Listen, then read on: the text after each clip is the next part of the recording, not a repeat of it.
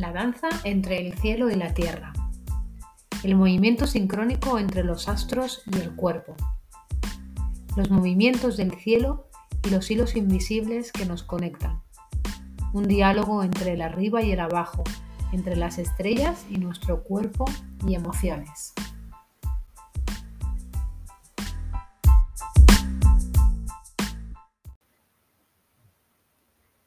Estamos sumergidos en una vorágine donde la constante es el cambio.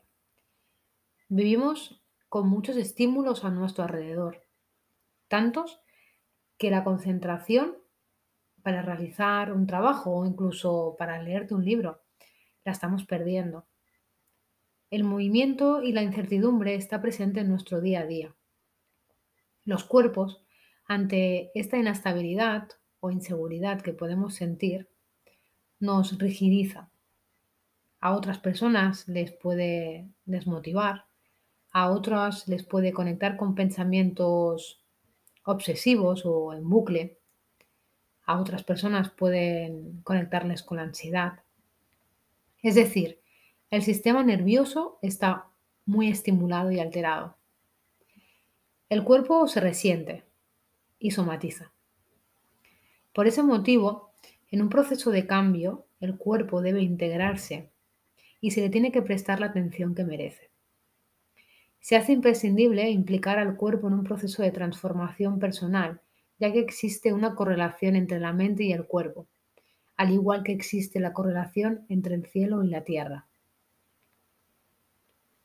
Si queremos realizar un cambio en nuestras vidas, nuestro cuerpo debe intervenir, algo que también nos lo recuerda el nodo norte en Tauro de esta temporada de eclipses.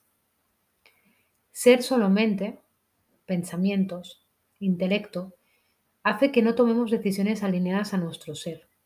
De esa manera, manifestar desde ese lugar para mí no tiene sentido. Cuerpo, mente y espíritu deben estar conectados conscientemente. Hacerte cuerpo, encuerparte, es respirarte en presente, es sentirte que habitas cada parte de tu cuerpo con conciencia y apertura.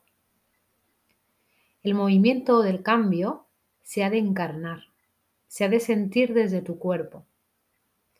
El cuerpo es tu aliado y lo necesitamos cada día para apoyarnos en él. Nos sostenemos gracias a él. Es nuestro vehículo y hay que cuidarlo todos los días. Por ejemplo, trabajar la flexibilidad, la resistencia o la fuerza nos permitirá y ayudará a atravesar ciertas situaciones de la vida. Por lo contrario, si estás sentado sin moverte, será difícil que tomes una iniciativa, a no ser que te empujen, porque por voluntad propia resultará difícil realizar, ya que tu cuerpo se sentirá sin energía.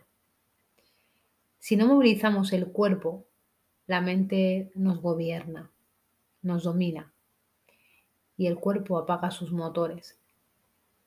Si el cuerpo no está vivo, el cuerpo se enferma, se pone rígido, contracturado, sin oxígeno. ¿Y cómo queremos de esa forma enfrentarnos a cambios? Un cuerpo vivo y oxigenado está preparado para todo los cambios y la inestabilidad los sostienen mucho mejor. Un cuerpo vivo conecta con el disfrute, con el placer y se expande y hará menos caso al run run inquietante de la mente. Entonces, ¿cómo podemos cuidar cada día a nuestro cuerpo para que esté preparado?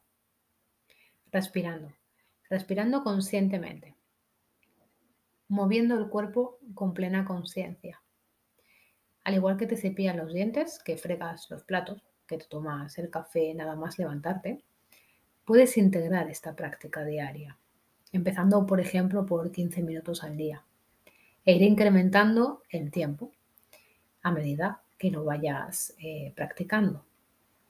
Incluso puedes apuntarte a yoga, ser bioenergética, caminar consciente por la naturaleza. Puedes incluso ponerte una música relajante en tu casa antes de irte a dormir lo que te nutra y te haga bien. Puedes meditar sin más, lo que te funcione. Cada uno, cada una buscará su método. Yo todos los días no puedo movilizar mi cuerpo, pero para mí es necesario dedicarme al menos ese tiempo y realizar algunos estiramientos, por ejemplo, antes de irme a la ducha. Para mí es vital, es lo necesario diariamente.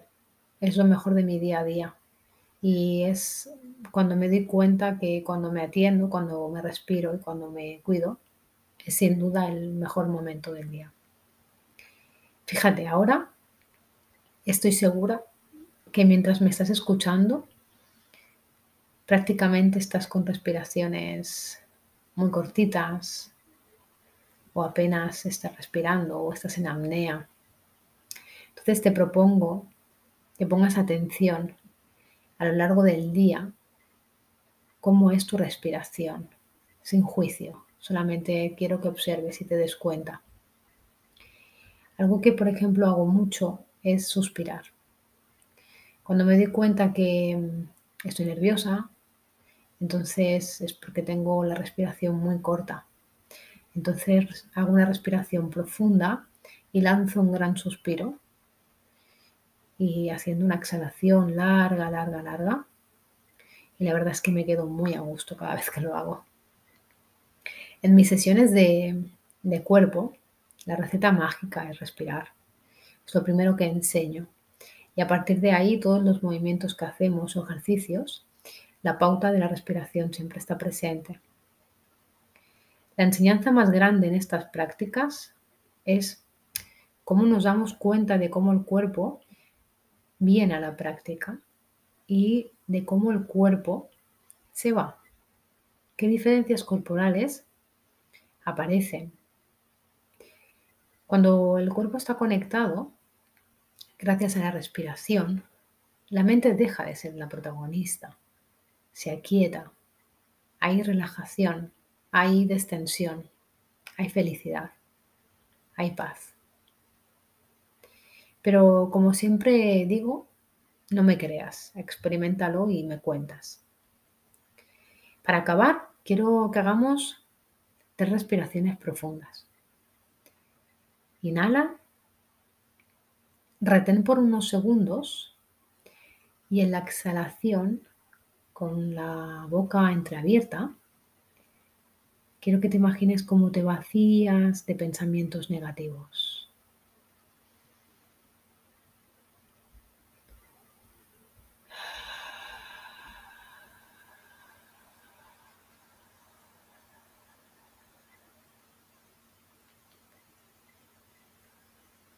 La segunda inhalación, te imaginas cómo entra en ti la relajación y al exhalar te vacías de impaciencia y de inquietud. En esta última inhalación quiero que inhales paz y te vacíes de miedo.